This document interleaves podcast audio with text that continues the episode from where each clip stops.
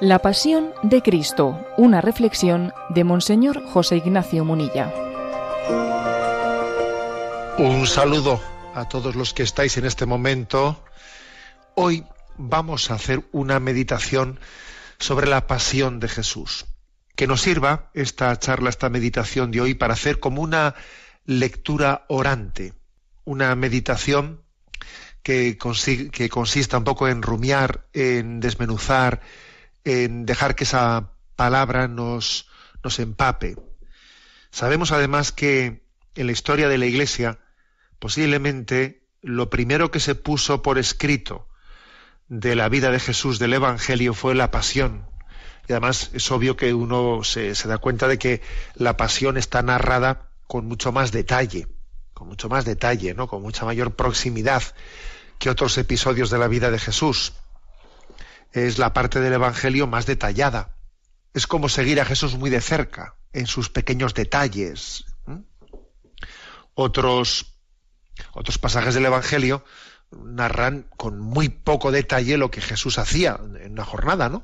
Pero es que aquí, hay detalles, ¿no? Pues muy vistos a corto, a, poca distancia. Es como si estuviésemos viendo a Jesús no con catalejo, sino muy cerquita, ¿eh? muy cerquita. Bueno, pues vamos a hacerlo así. ¿eh? Yo voy intercalando la lectura de la pasión con algunos comentarios. Comienza, pues, ¿no? El Evangelio, la, la lectura de la pasión según San Lucas, diciendo, llegada la hora, se sentó Jesús con sus discípulos y les dijo, he deseado enormemente comer esta comida pascual con vosotros antes de padecer porque os digo que ya no la volveré a comer hasta que se cumpla en el reino de Dios. Y tomando una copa pronunció la acción de gracias y dijo, Tomad esto, repartidlo entre vosotros, porque os digo que no beberé desde ahora el fruto de la vid hasta que venga el reino de Dios. Y tomando el pan pronunció la acción de gracias, lo partió y se lo dio diciendo, Esto es mi cuerpo, que se entrega por vosotros. Haced esto en memoria mía. Después de cenar hizo, lo mismo con la copa, diciendo, Esta copa es la nueva alianza sellada con mi sangre que se derrama por vosotros. He deseado enormemente. Así introduce Jesús, según el Evangelio de San Lucas, eh, la narración de la institución de la Eucaristía, la narración de la última cena. he deseado enormemente. Jesús igual que decíamos que había deseado y había preparado desde toda la eternidad el encuentro con aquella mujer samaritana. Jesús tenía que pasar por allí, estaba escrito que se iba a encontrar con aquella mujer samaritana. Bueno, pues eso cabe decirlo de una manera especialísima de la Eucaristía como un lugar pensado por Jesús para el encuentro con nosotros. Cada vez que acudimos a la Eucaristía, tenemos que pensar que Jesús ha deseado enormemente ese momento. Igual mi grado de motivación para vivir la Eucaristía es limitado, tendré días mejores, días peores, incluso habrá momentos de pereza, y Jesús, sin embargo, ha deseado enormemente ese momento de encuentro con nosotros. No podemos olvidar que la Eucaristía, la última cena del Señor, él adelantó a la víspera lo que iba a acontecer al día siguiente. La Eucaristía es el memorial de la muerte y resurrección de Jesús. Él en la última cena lo adelantó. Bueno, pues nosotros en la Santa Misa lo actualizamos a lo que aconteció anteriormente. Si aquello fue adelantarlo, esto es traerlo al presente, lo que aconteció hace dos mil años. La celebración de la Eucaristía para nosotros es hacernos coetáneos de la pasión, muerte y resurrección de Jesús. La Eucaristía es estar allí, es estar allí, no es que te lo cuenten, es tu poder introducirte a través de la eternidad en el acontecimiento de la muerte y resurrección de Jesús. Porque la Eucaristía es la actualización incruenta, sí, incruenta, pero actualización del sacrificio de Cristo. Esa es nuestra fe católica. En la Eucaristía se actualiza la pasión de Jesucristo. Por eso esta pasión que ahora vamos a proclamar, y además tenemos un poco de peligro, porque solemos decir, en aquel tiempo, dijo Jesús, y la palabra en aquel, en aquel tiempo es como si nos retrotrayese algo que ya pasó. Un momento, un momento. En aquel tiempo sí, pero eh, lo que allí aconteció entró en la eternidad y desde la eternidad se actualiza ahora, se actualiza sacramentalmente. De manera que por esa actualización del sacramento uno puede, puede y debe de vivir este sacramento como eh, la actualización de lo que aconteció allí en el Monte Calvario.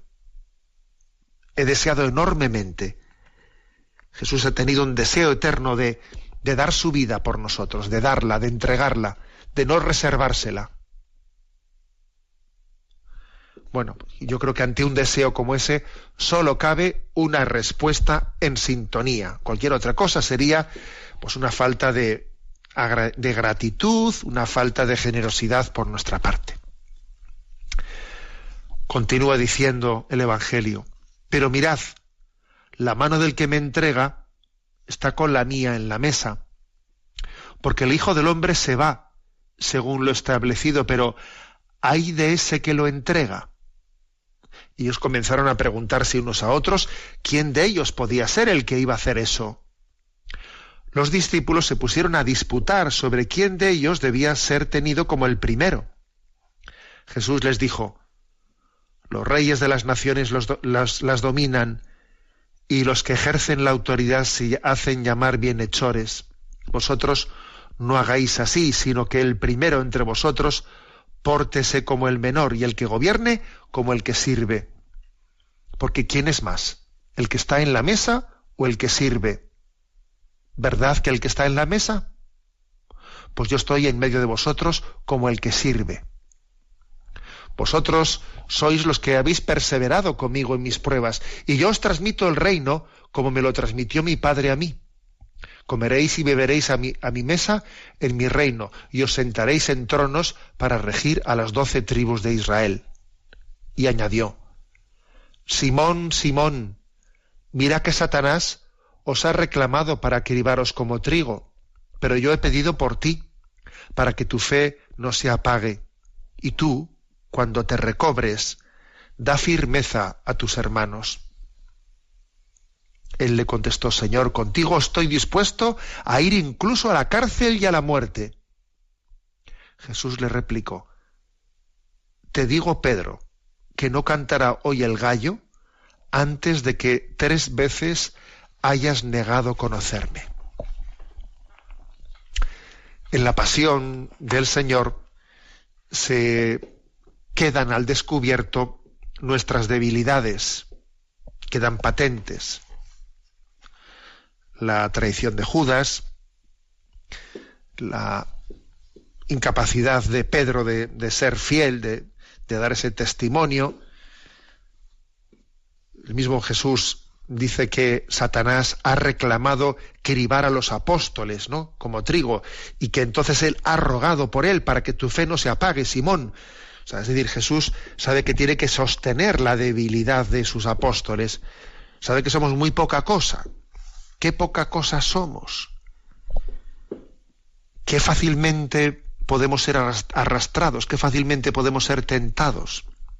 Cualquiera de nosotros podía haber sido Judas. Cualquiera de nosotros le, le niega a Jesús tres veces cualquier día de estos, como Pedro. Cualquiera de nosotros es capaz de fastidiarla en un momento todo lo, bueno que haya hecho. Es que, es, que somos perfectamente capaces, es que, es que nos conocemos, es que en la pasión de Jesús quedan al descubierto, quedan al desnudo nuestra debilidad.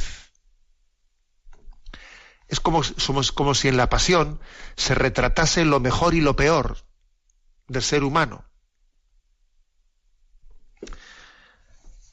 Y es absurdo negar, negar esa condición de debilidad. Lo, mejor que puede hacer un hombre es, desde luego, tomar conciencia de sus limitaciones, no pretender disimularlas, no pretender taparlas. lo peor que puede hacer alguien. ¿eh? Es lo peor. Señor, aquí tienes mi debilidad, ¿no? Soy Pedro negándote tres veces, incluso soy Judas, vamos a ser claros, ¿no? Incluso soy Judas. Y, nos tiene que impresionar dos cosas. ¿Qué sufrimiento tan grande tiene que tener Jesús?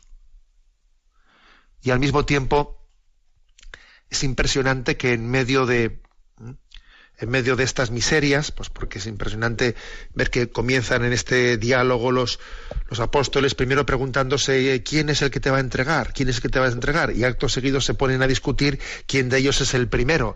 O sea que casi les importaba más, no porque a Jesús le ofendiese el que le iba a entregar, sino por decir quién de nosotros es el mejor y es el peor, y yo soy mejor que tú. O sea, en apariencia le estaban preguntando a Jesús quién te va a entregar, porque pues porque en apariencia, ¿no? Porque les dolía que Jesús le entregasen, pero en realidad les importaba más quién queda mejor y quién queda peor entre ellos. Es una es un retrato duro, ¿no? Duro. Duro de su debilidad, pero Jesús no se escandaliza de ellos. No se escandaliza y es más les dice, "Vosotros habéis perseverado conmigo en mis pruebas." y os sentaréis en tronos para regir a las doce tribus de Israel. En medio de esas debilidades tan grandes, Jesús es capaz, en vez de sentirse ya decepcionado de ellos y decir, bueno, ya iros ya donde, donde sea, ¿no? En vez de tener esa reacción de decepción, es impresionante que Jesús sea capaz de valorar lo bueno. Habéis perseverado conmigo en mis pruebas y empieza a animarles, a animarles, os sentaréis conmigo en, tronos para regir las doce tribus de Israel. Y a ti, Simón, yo voy a rezar por ti para que no caigas y cuando te hayas, hayas caído y te levantes para que confirmes a mis hermanos, ¿no? Jesús que en medio de nuestro pecado tiene esperanza en nosotros. Él tiene más esperanza en nosotros que nosotros en nosotros mismos, ¿no? La pasión de Jesús ha servido para que haya esperanza en medio de nuestros pecados. Para eso ha servido la pasión, fíjate. Si no fuese por la pasión de Jesús, tras nuestro pecado solo cabría la desesperación. Pero hay esperanza, porque Jesús en su pasión es capaz hasta de redimir, de redimir, de hacer una historia gloriosa, hasta sirviéndose de estas mimbres, de nuestras mimbres pecadoras, ¿no? La capacidad de regeneración de Jesús de nuestra historia es impresionante. Bueno, tenemos un primer momento de, de oración, de escucha de esta canción de José Manuel Montesinos, Libra mis ojos de la muerte.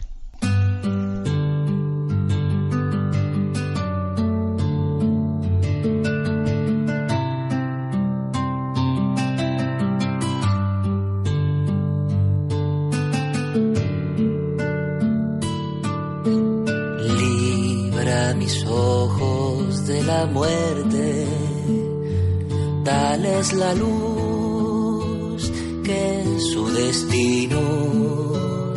Yo como el ciego del camino pido un milagro para verte. Haz de esta piedra de mis manos una herramienta constructiva, cura su fiebre posesiva y abre al bien de mis hermanos. Que yo comprenda, Señor mío, al que se queja y retrocede, que el corazón no se me quede desentendidamente frío. Guarda mi fe del enemigo. Tantos me dicen que estás muerto. Tú que conoces el desierto, dame tu mano y ven conmigo.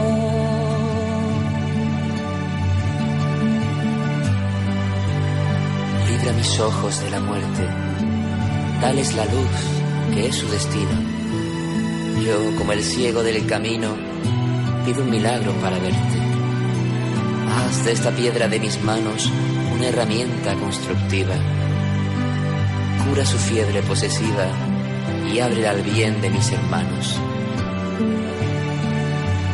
que yo comprenda, Señor mío, al que se queja y retrocede, que el corazón no se me quede desentendidamente frío, guarda mi fe del enemigo. Tantos me dicen que estás muerto, tú que conoces el desierto, dame tu mano y ven conmigo.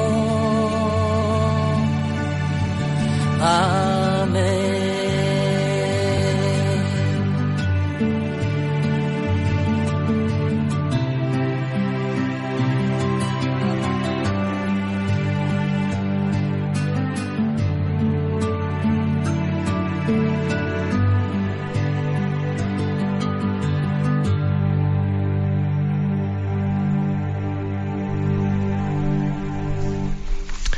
Continuamos en esta meditación de la pasión del Señor según San Lucas. Y dijo a todos, cuando se envié sin bolsa ni alforja ni sandalias, ¿os faltó algo? Contestaron, nada. Él añadió, pero ahora, el que tenga bolsa que la coja, y lo mismo la alforja, y el que no tiene espada que venda su manto y compre una, porque os aseguro que tiene que cumplirse en mí lo que está escrito fue contado con los malhechores.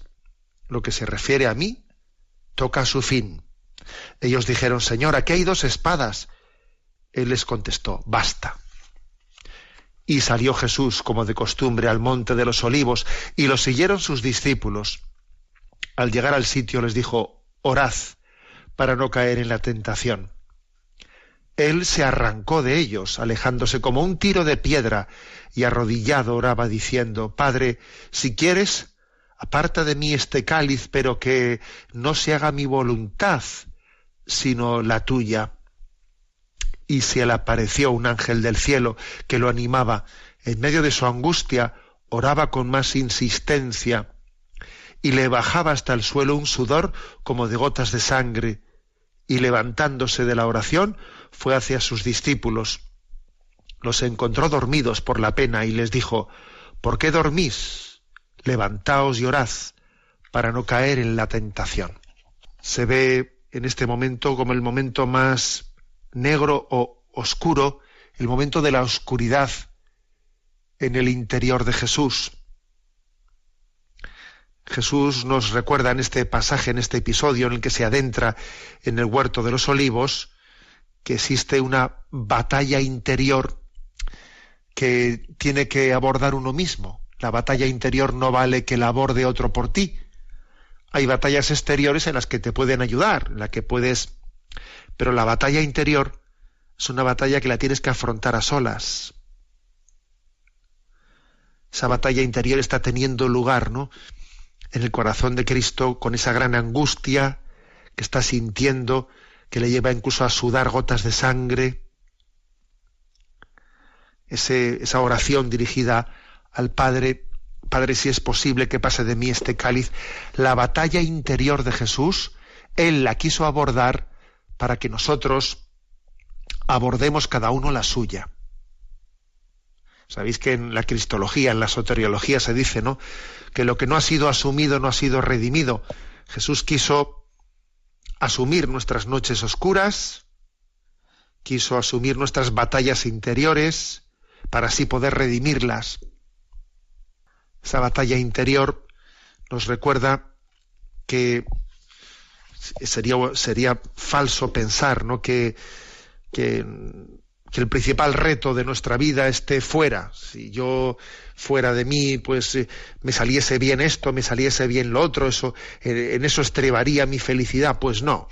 Eh, donde principalmente estriba mi felicidad es en mi batalla interior. En esa batalla interior que tiene que concluir diciendo fiat, hágase. O sea, la aceptación de la voluntad del Padre. Esa es la batalla principal.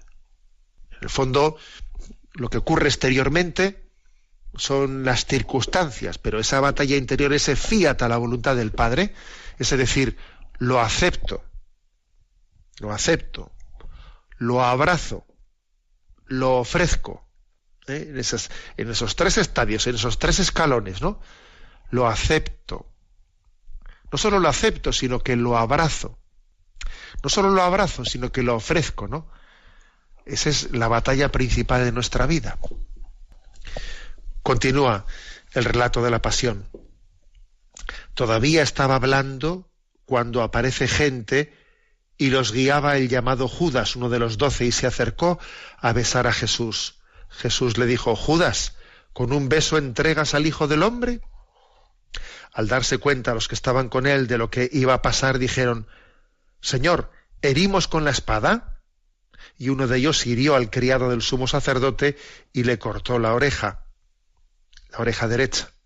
Jesús intervino diciendo, Dejadlo, basta. Y tocándole la oreja lo curó. Jesús dijo a los sumos sacerdotes y a los oficiales del templo y a los ancianos que habían venido contra él.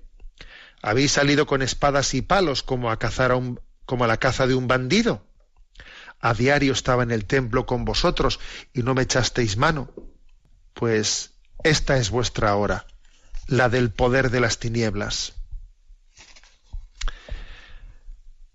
Especialmente contemplamos a Jesús como un cordero llevado al matadero, y en este momento de su detención, de su prendimiento, especialmente eh, subrayamos su mansedumbre, la mansedumbre de Jesús, que es besado por Judas de esa manera, que evita una reacción violenta, impide que sus discípulos le defiendan con una reacción violenta y les recuerda que que él siempre ha estado a su disposición y que no entiende por qué le vienen ahora a prender como a un bandido. Es la reacción de mansedumbre de Jesús, ¿no? Yo creo que en nuestros días ese testimonio de mansedumbre de Jesús alcanza una particular actualidad, porque somos conscientes de que nuestra cultura se caracteriza pues por tener en este momento pues muchos ribetes de anticlericalismo, de laicismo pues rabioso y muchas veces en nuestro entorno pues vemos muchas reacciones, pues eso, ¿no? Desde las redes sociales que pues te encuentras montones de trolls y que están soltando espumarajos, ¿no? Que dice, pero bueno, si este se retuerce tú como la niña del exorcista, pero bueno, o sea, te, impresiona observar como hay personas que vamos que tienen una eh, pues un grado de, de violencia y de pues muy, muy grande, ¿no? Y, y creo que es un signo de los tiempos, este, este ambiente en el que vivimos, y la mansedumbre de Jesús, pues es para nosotros una lección importantísima. ¿Cómo evangelizar en estos tiempos de relativismo rabioso, de laicismo militante, de anticlericalismo? ¿Cómo evangelizar estos tiempos? A ver, con una, eh, con una, una labia eh, pues que intente tapar la boca de quien nos insulta, eh, pues teniendo unos argumentos perfectamente preparados para, para, tapar la boca, pues no, así no vamos a hacerlo. Yo creo que, como lo hizo Jesús, con la mansedumbre, que a veces dejaba perplejos, ¿no? Y tú no te defiendes, y tú, ¿cómo es posible que, bueno, Jesús como cordero llevado al matadero, no abría la boca? Que el Señor nos dé esa gracia, la gracia de desarmar los corazones que están con la pistola cargada, desarmar la pistola cargada desde la mansedumbre. Ojalá, ¿no? El testimonio de mansedumbre haga que las actitudes violentas, los juicios violentos caigan, ¿no? Como por su, por su propio peso. Es una, un don, una gracia que, que debemos de, de, pedir. Tenemos un momento de, de meditación, escuchando por la vía dolorosa.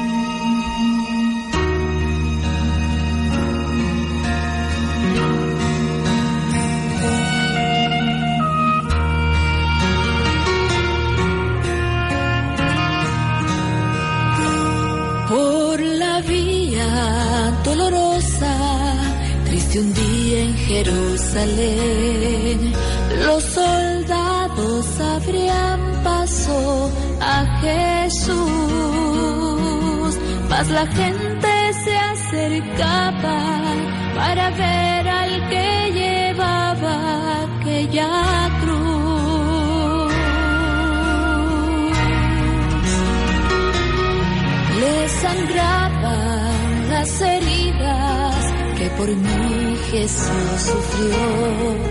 Las espinas desgarrabanle su cielo,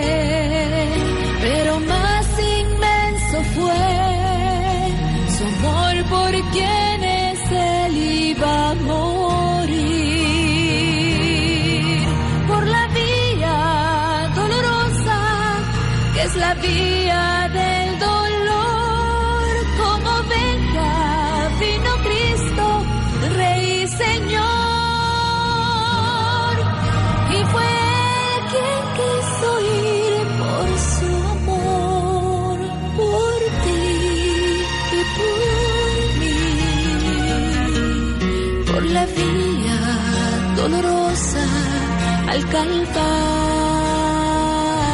y a morir.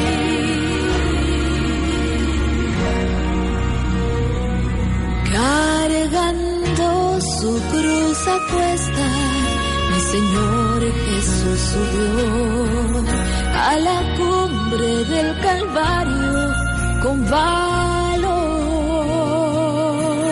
Mas la gente se acercaba para ver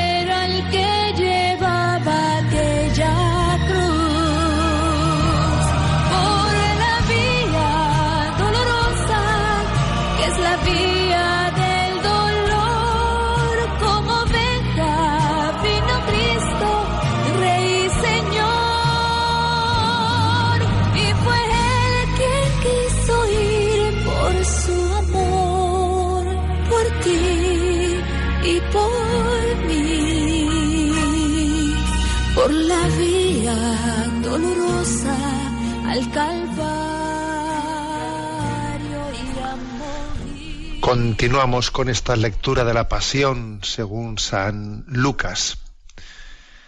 Ellos lo prendieron, se lo llevaron y lo hicieron entrar en casa del sumo sacerdote. Pedro lo seguía desde lejos. Ellos encendieron fuego en medio del patio, se sentaron alrededor y Pedro se sentó entre ellos. Al verlo una criada, sentado junto a la lumbre, se le quedó mirando y le dijo, También éste estaba con él. Pero él lo negó diciendo, No lo conozco, mujer. Poco después lo vio otro y le dijo, Tú también eres uno de ellos. Pedro replicó, Hombre, no lo soy. Pasada cosa de una hora, otro insistía, Sin duda, también ese estaba con él, porque es Galileo. Pedro contestó, Hombre, no sé de qué me hablas. Y estaba todavía hablando cuando cantó un gallo.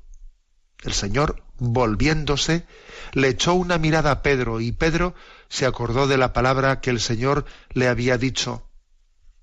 Antes de que cante hoy el gallo, me negarás tres veces. Y saliendo fuera, lloró amargamente. Le echó una mirada a Pedro. El Señor volviéndose le echó una mirada a Pedro. Es una es un episodio que nos recuerda que el Evangelio eh, se prodiga, no nos dice cómo eran los ojos de Jesús, no dice si ni se describe físicamente cómo era Jesús. Se dice si era alto, si era bajo, que tenía ojos azules, no, no, eso no lo dice. Pero habla de las miradas de Jesús. De las miradas de Jesús sí que habla. No sé si sabéis que hay un libro, un libro de Martín Artajo, de Javier Martín Artajo, titulado La mirada de Jesús, que un libro muy antiguo, ¿eh? que él lo escribió pues en plena guerra civil española, y estuvo el hombre pues un montón de tiempo allí en la lista de espera para ser fusilado, porque era un hombre pues muy destacado en la acción católica, etcétera, y estaba pues condenado a muerte por los milicianos, y estaba siempre pues en lista de espera. Se pasó toda la, toda la guerra civil en lista de espera para ser fusilado, pero siempre había algunos que le, que le pasaban por delante y al final le liberaron sin fusilarle, ¿no? Y él como estaba siempre, pues a la espera, ¿no? De, de ese fusilamiento, estaba como diciendo, cuando me maten y me despierte, veré a Jesús. Veré a Jesús. ¿Cómo se irá la mirada de Jesús? Y entonces el hombre tenía un librito, unos evangelios de bolsillo escondidos, los tenía escondidos con él, para que los milicianos no, no los descubriesen, los guardaba todo lo que podía, y se dedicó a leer los evangelios entresacando los pasajes en los que se hace referencia a la mirada de Jesús. Y Jesús miró al, joven rico amándole y le dijo, y Jesús miró, y en este pasaje hay bastantes pasajes en los que se habla de la mirada de Jesús. Obviamente, un pasaje importante es este. Y Jesús, volviéndose, le echó una mirada a Pedro. La mirada de Jesús. Aquí el autor Javier Martín Artajo, él decía, a mí me interesa saber cómo es la mirada de Jesús, porque cuando me fusilen y, yo abra mis ojos, quiero descubrirla, quiero descubrir su mirada, ¿no? Quiero haber aprendido a mirarle aquí, para que cuando esté en el otro lado, al otro lado, ¿no? Pues allí también, pues sea para mí familiar la mirada de Jesús, ¿no? Acostumbrarnos a la mirada de Jesús. Y en este caso, la mirada de Jesús que le dije a Pedro es una mirada que le permite a Pedro no venirse abajo como se vino abajo Judas. Porque la diferencia entre Judas y Pedro fue que Pedro se dejó mirar por Jesús después de su pecado y Judas no se dejó mirar por Jesús. El asunto no es que un pecado fuese grave y el otro fuese menos grave, no, no. La diferencia entre el pecado de Judas y de Pedro es que uno se dejó mirar y en ese dejarse mirar, pues su sufrimiento, su dolor, tuvo esperanza, mantuvo en medio de esas lágrimas, esas lágrimas tan desconsoladas de Pedro, hay también una, una esperanza porque Jesús le ha mirado.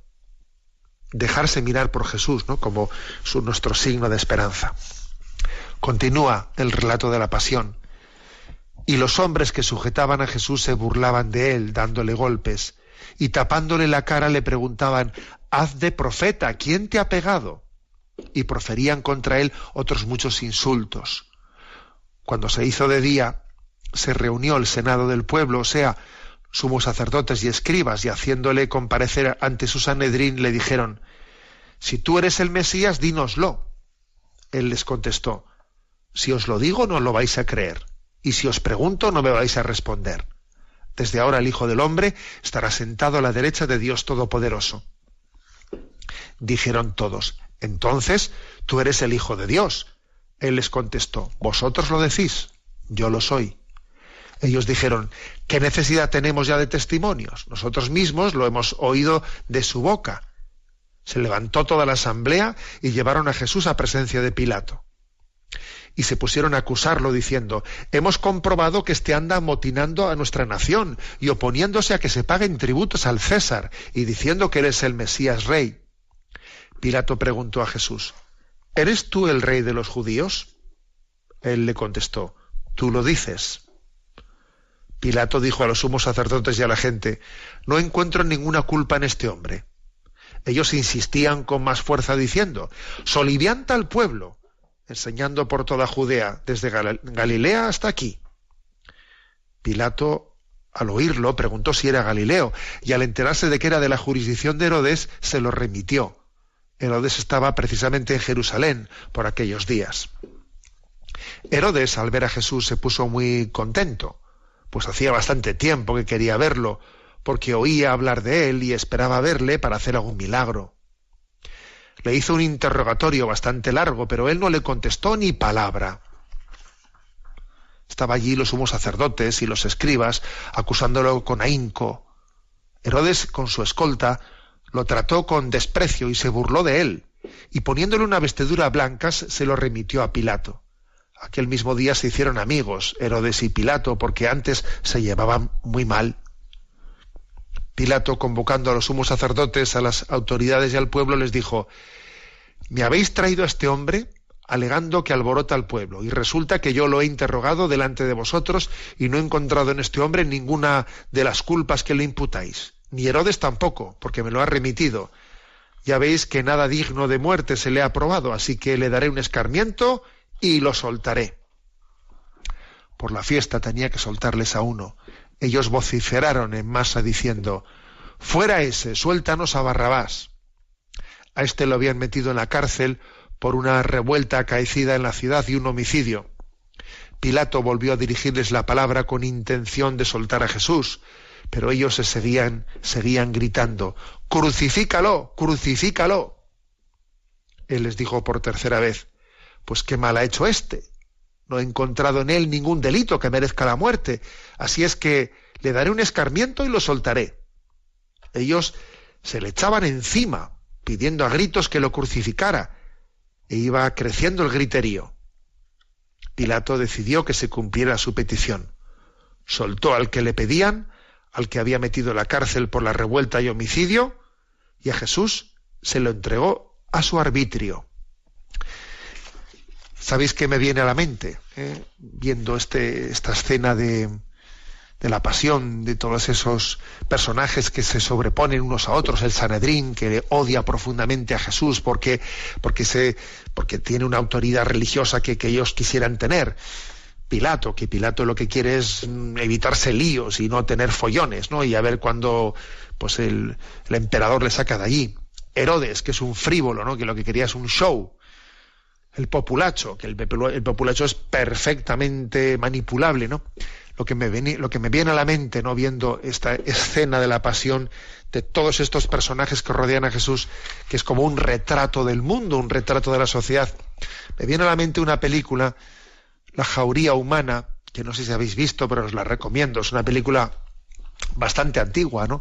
Del año 1966. En ella actúan Marlon Brando y Robert Redford y Jane Fonda, o sea, una película de gente así muy, muy conocida en el mundo del cine, pero que retrata pues una pues un pequeño pueblo de Texas embrutecido con una gran degradación moral, ¿no? Es como una radiografía de una sociedad pues que tiene envidias, crisis matrimoniales, culto al dinero, lucha de clases, embrutecidos. Bueno, es una especie de jauría humana, ¿no?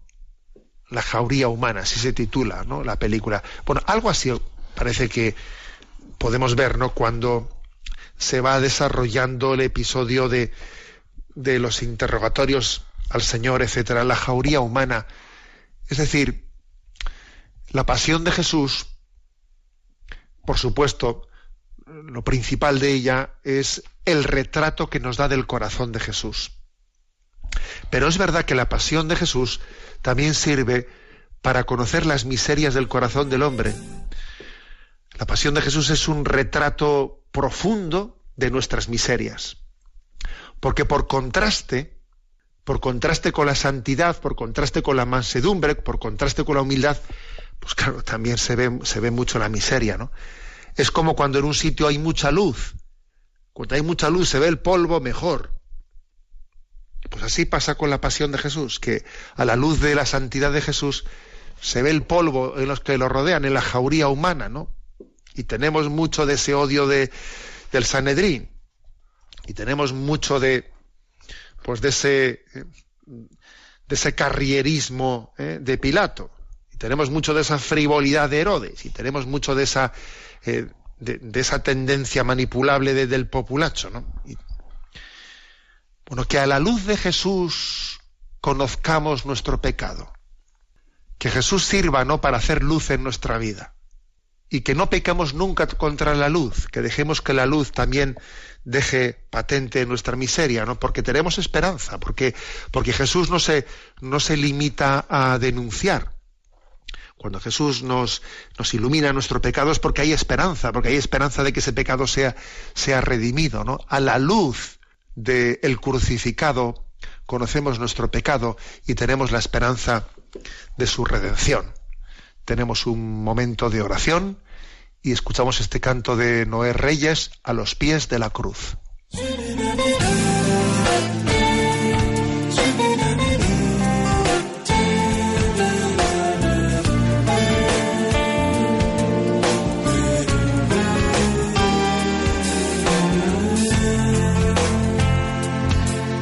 A los pies de la cruz estaba ella. A los pies en el Calvario, junto a él. A los pies de la cruz estaba María a los pies en el Calvario junto a él. Espada atravesaba su alma cuando veía a su hijo padecer.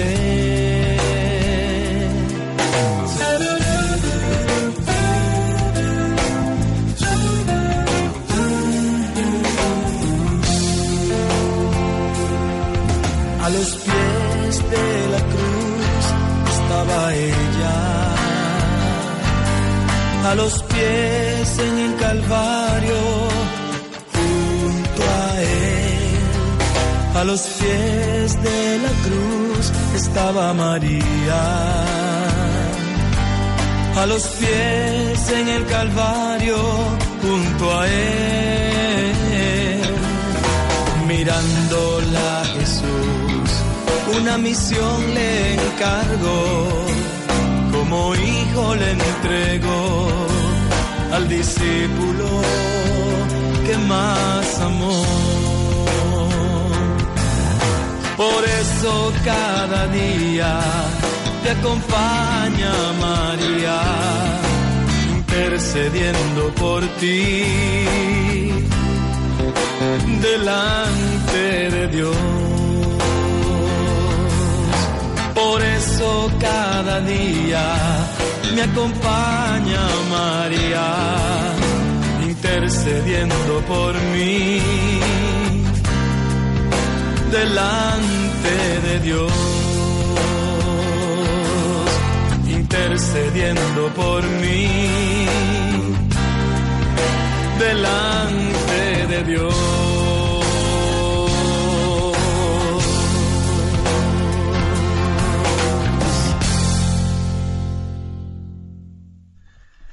Continuamos la lectura de la Pasión según San Lucas.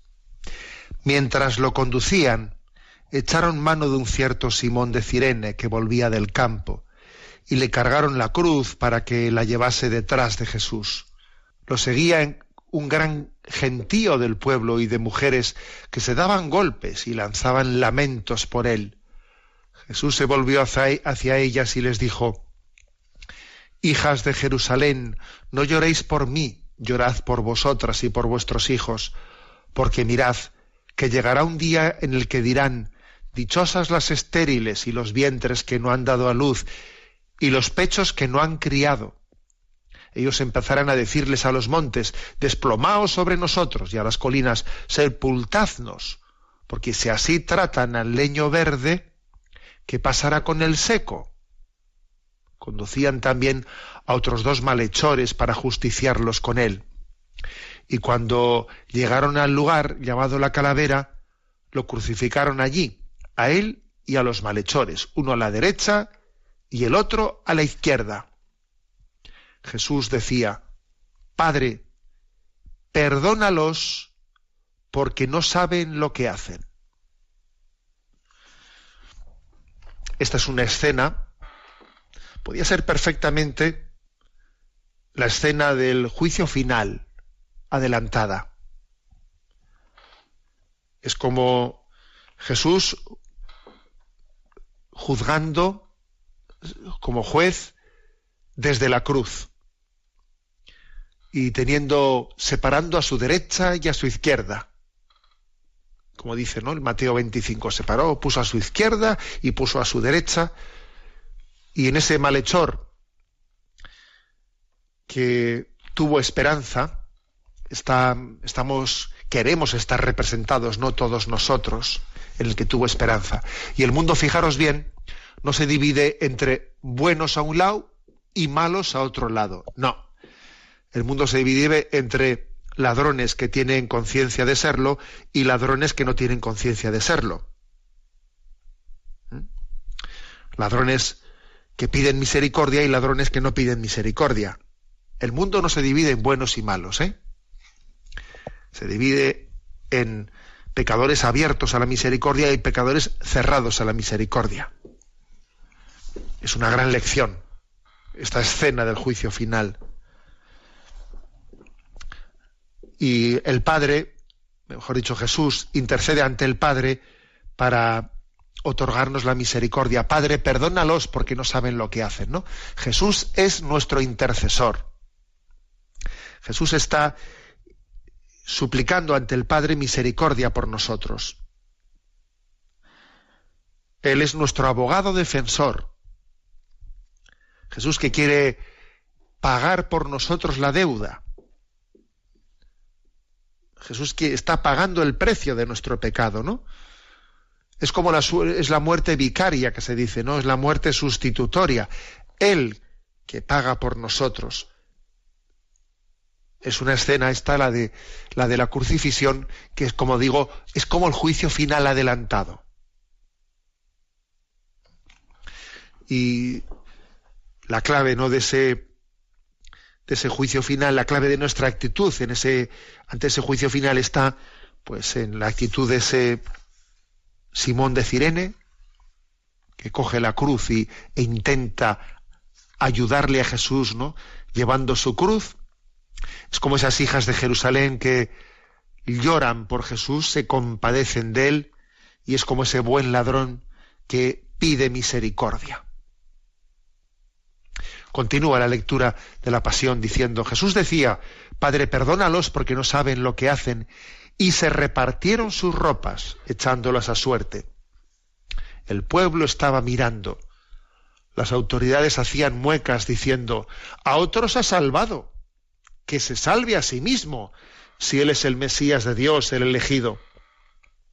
Se burlaban de él también los soldados, ofreciéndole vinagre y diciendo, si tú eres el hijo de los judíos, si tú eres el rey de los judíos, sálvate a ti mismo. Había encima un letrero en escritura griega, latina y hebrea, este es el rey de los judíos. Uno de los malhechores crucificados lo insultaba. ¿No eres tú el Mesías? Sálvate a ti mismo y a nosotros. Pero el otro le increpaba. ¿Ni siquiera temes tú a Dios estando en el mismo suplicio?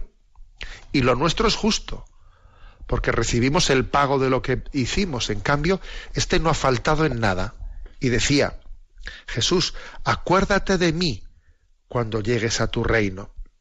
Jesús respondió, Te lo aseguro, hoy estarás conmigo en el paraíso. Era ya eso de mediodía y vinieron las tinieblas sobre la región hasta la, media tarde porque se oscureció el sol el velo del templo se rasgó por medio. Y Jesús, dando un potente grito, dijo, Padre, a tus manos encomiendo mi espíritu. Y dicho esto, expiró. El centurión, al ver lo que pasaba, daba gloria a Dios diciendo, realmente este hombre era justo. Toda la muchedumbre que había acudido a este espectáculo había visto lo que ocurría se volvía dándose golpes de pecho. Todos sus conocidos se mantenían a distancia y lo mismo las mujeres que lo habían seguido desde Galilea y que estaban mirando. Es curioso que la muerte de Jesús,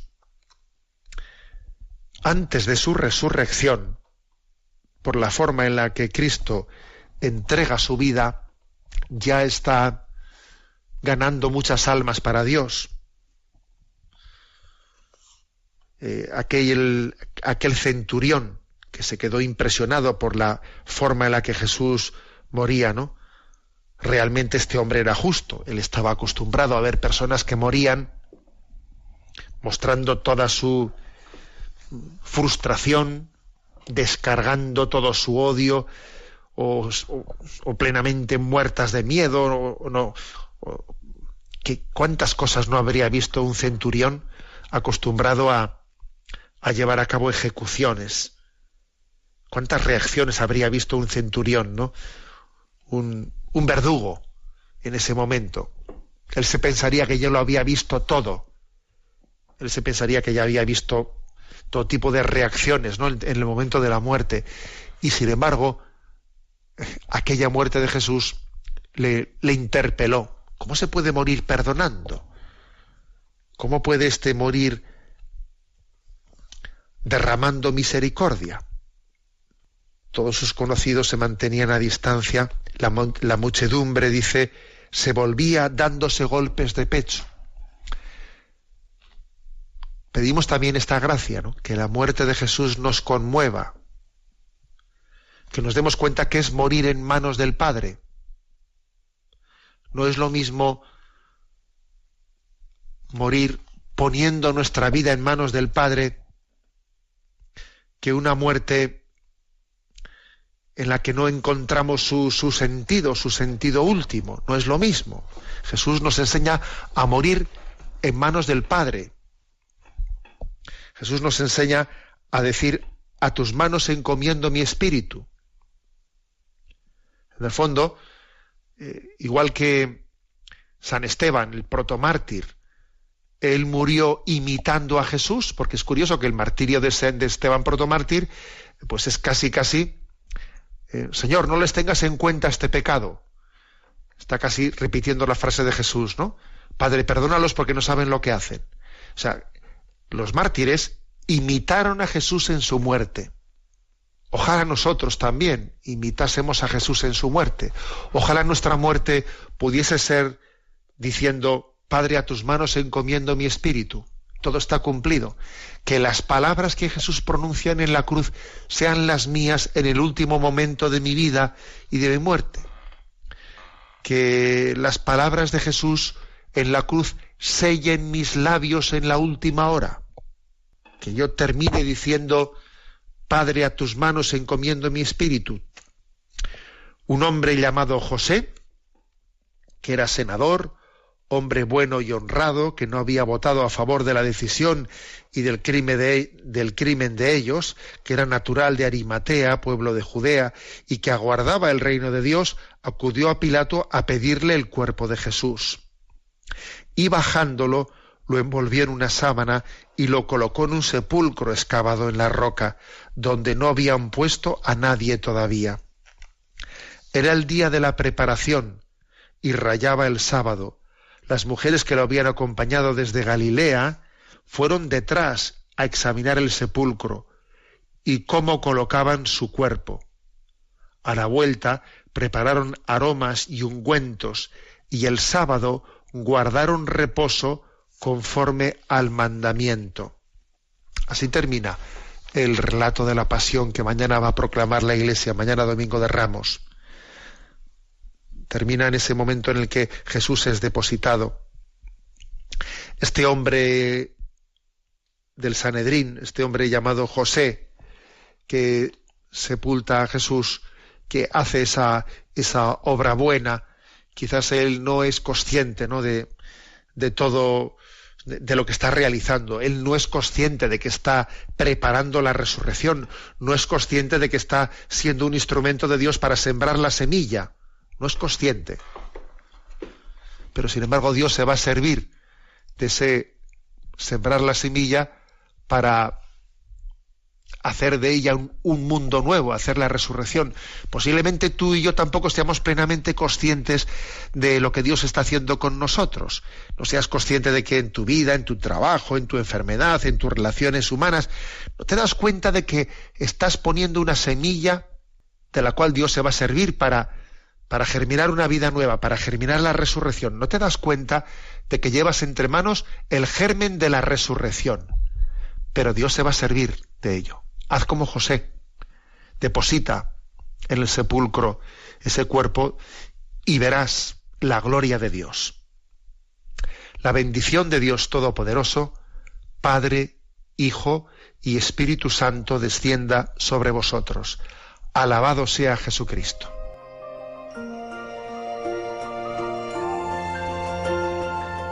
Así finaliza en Radio María esta reflexión de Monseñor José Ignacio Munilla sobre la pasión de Cristo.